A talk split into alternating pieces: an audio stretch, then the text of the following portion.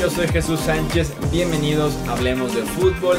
En este episodio seguimos con la cobertura de lo que fue el draft 2019 de la NFL y sé que esperaban mucho este episodio. ¿Quiénes fueron los mejores equipos de este draft?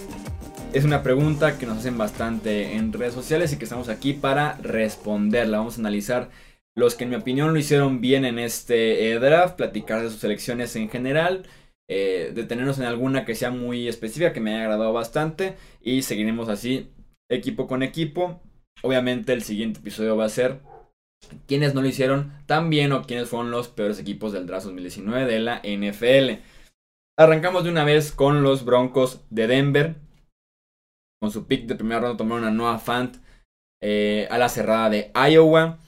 En segunda ronda fueron por Dalton Risner, del tackle guardia de Kansas State, y también por Drew Locke, el quarterback de Missouri.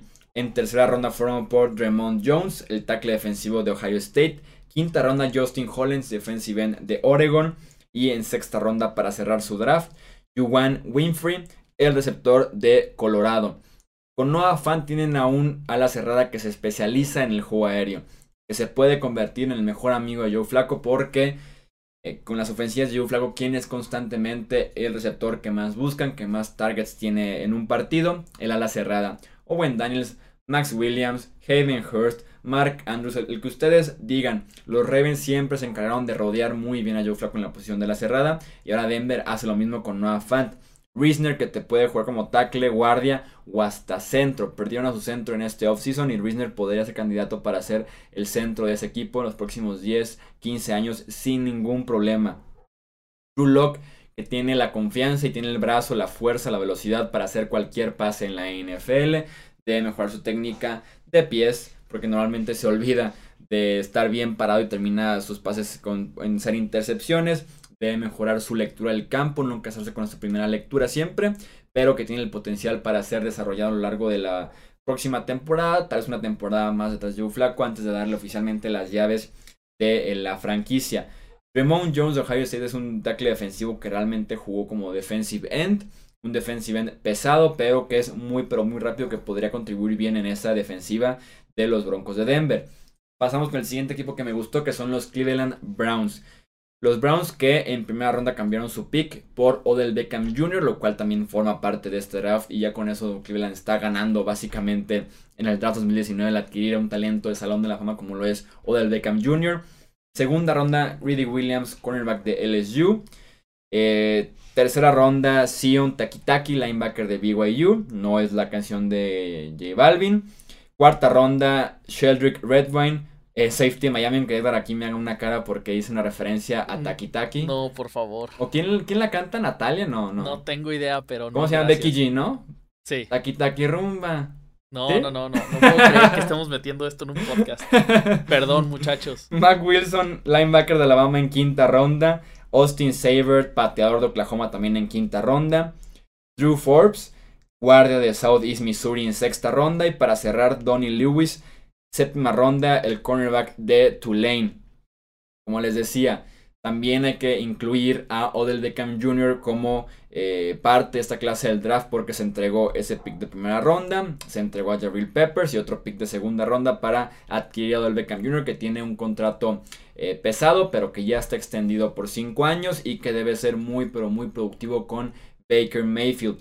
Willie Williams que es el mejor esquinero hombre a hombre de este draft. Va a ser una pareja increíble con Denzel Ward porque ambos son muy parecidos en físico, en estilo, en ganas que le ponen al momento de taclear, lo cual es cero, pero que son unos esquineros para no permitir recepciones, que es lo que primero se le pide a un esquinero antes de eh, taclear.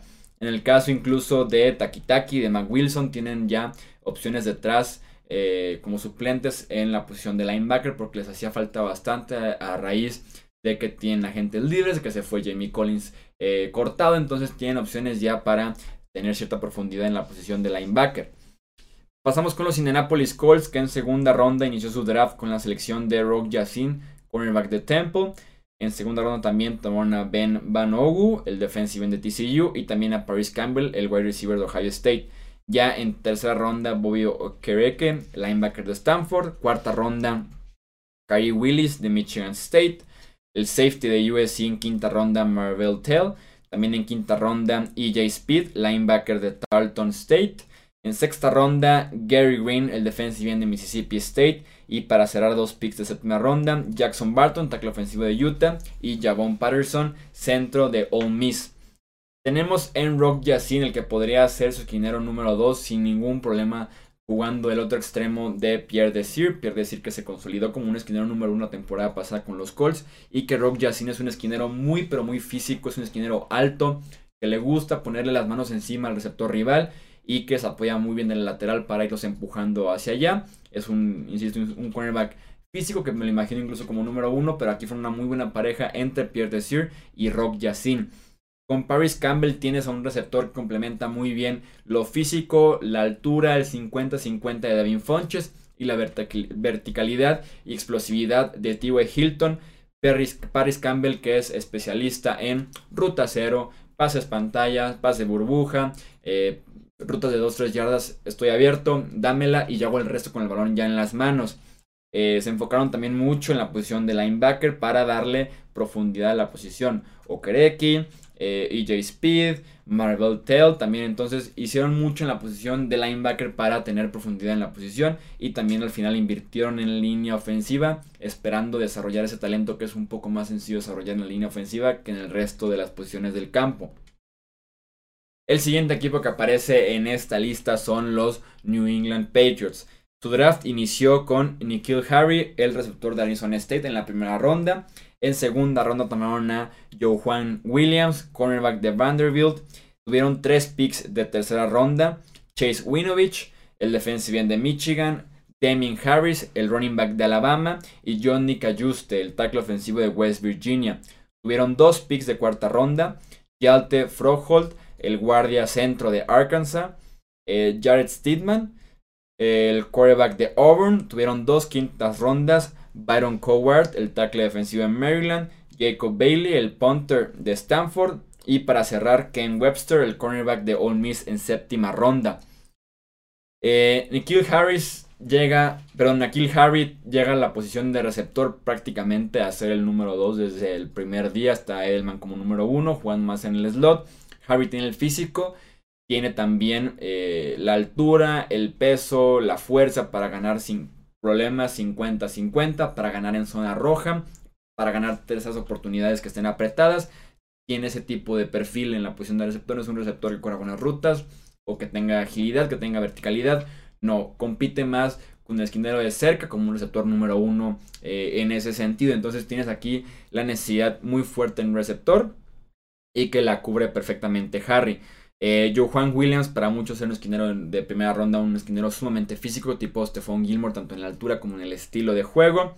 Eh, Chase Winovich, sin lugar a dudas, se va a unir a esta rotación de eh, Bennett, Beatrice Wise Jr., Derek Rivers. Winovich va a estar ahí presente como pass rushers en la defensiva de Nueva Inglaterra.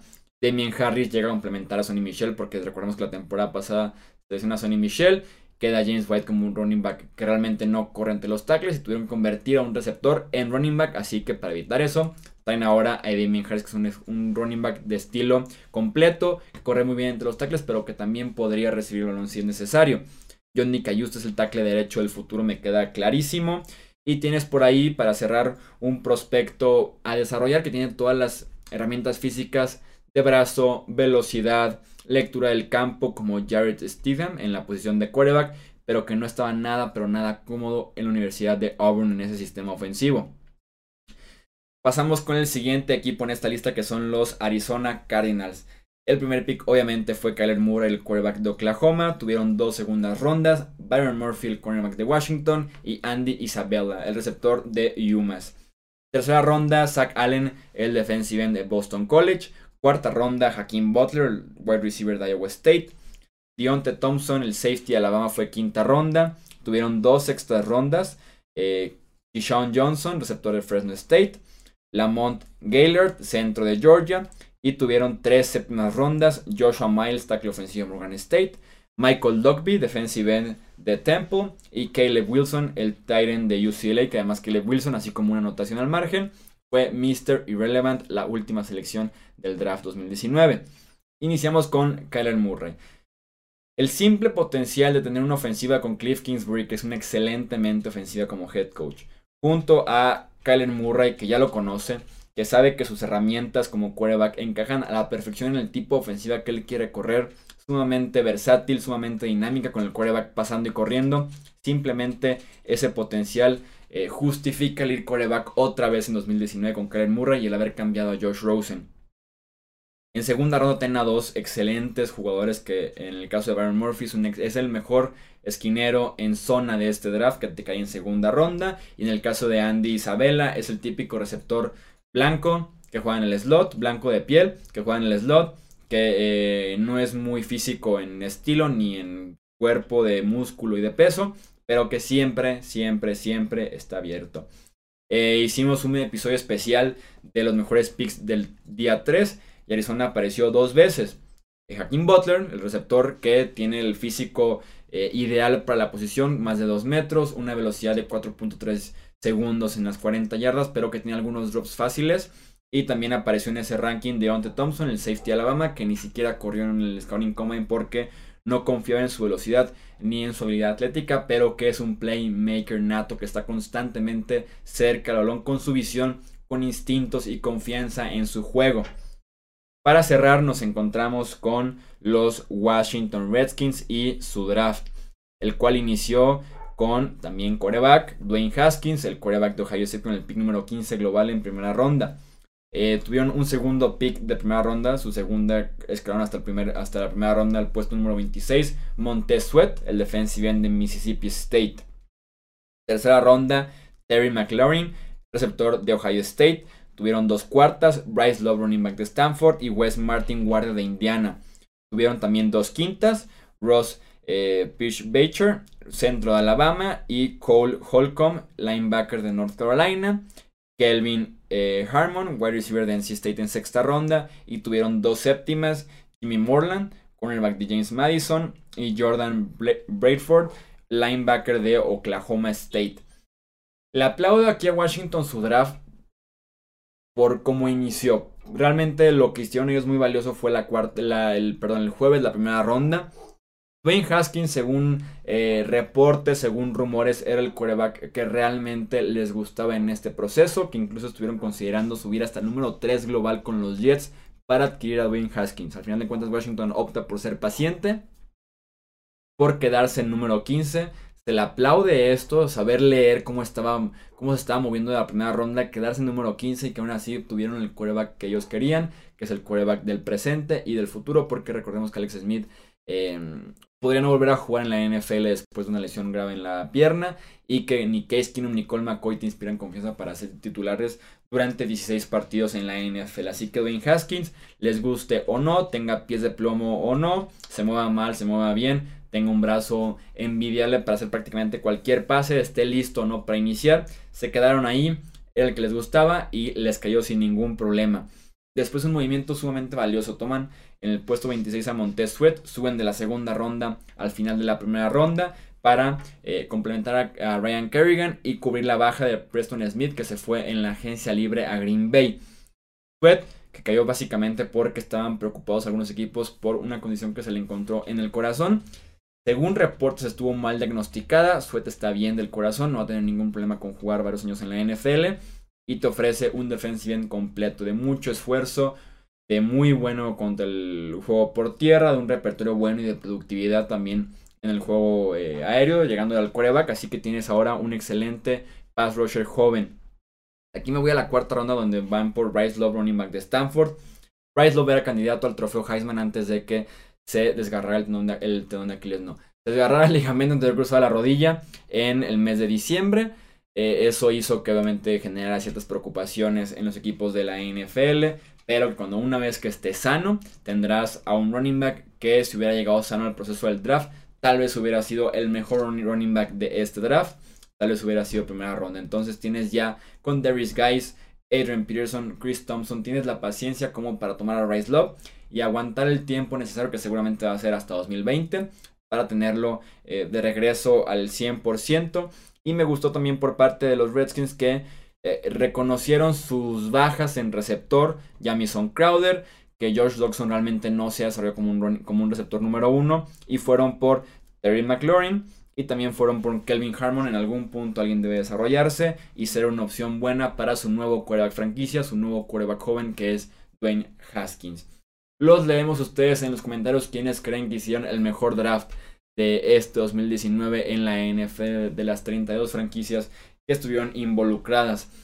Recordarles también que en Twitter, Facebook e Instagram en Hablemos de Fútbol encuentran noticias, opinión y análisis todos los días del año prácticamente. El canal de YouTube y el podcast se publica a lo largo del off-season de la NFL. Tendrán contenido durante el verano y más contenido de este draft 2019 de la NFL. Yo soy Jesús Sánchez, esto Hablemos de Fútbol y nos escuchamos en el próximo episodio. Hasta luego.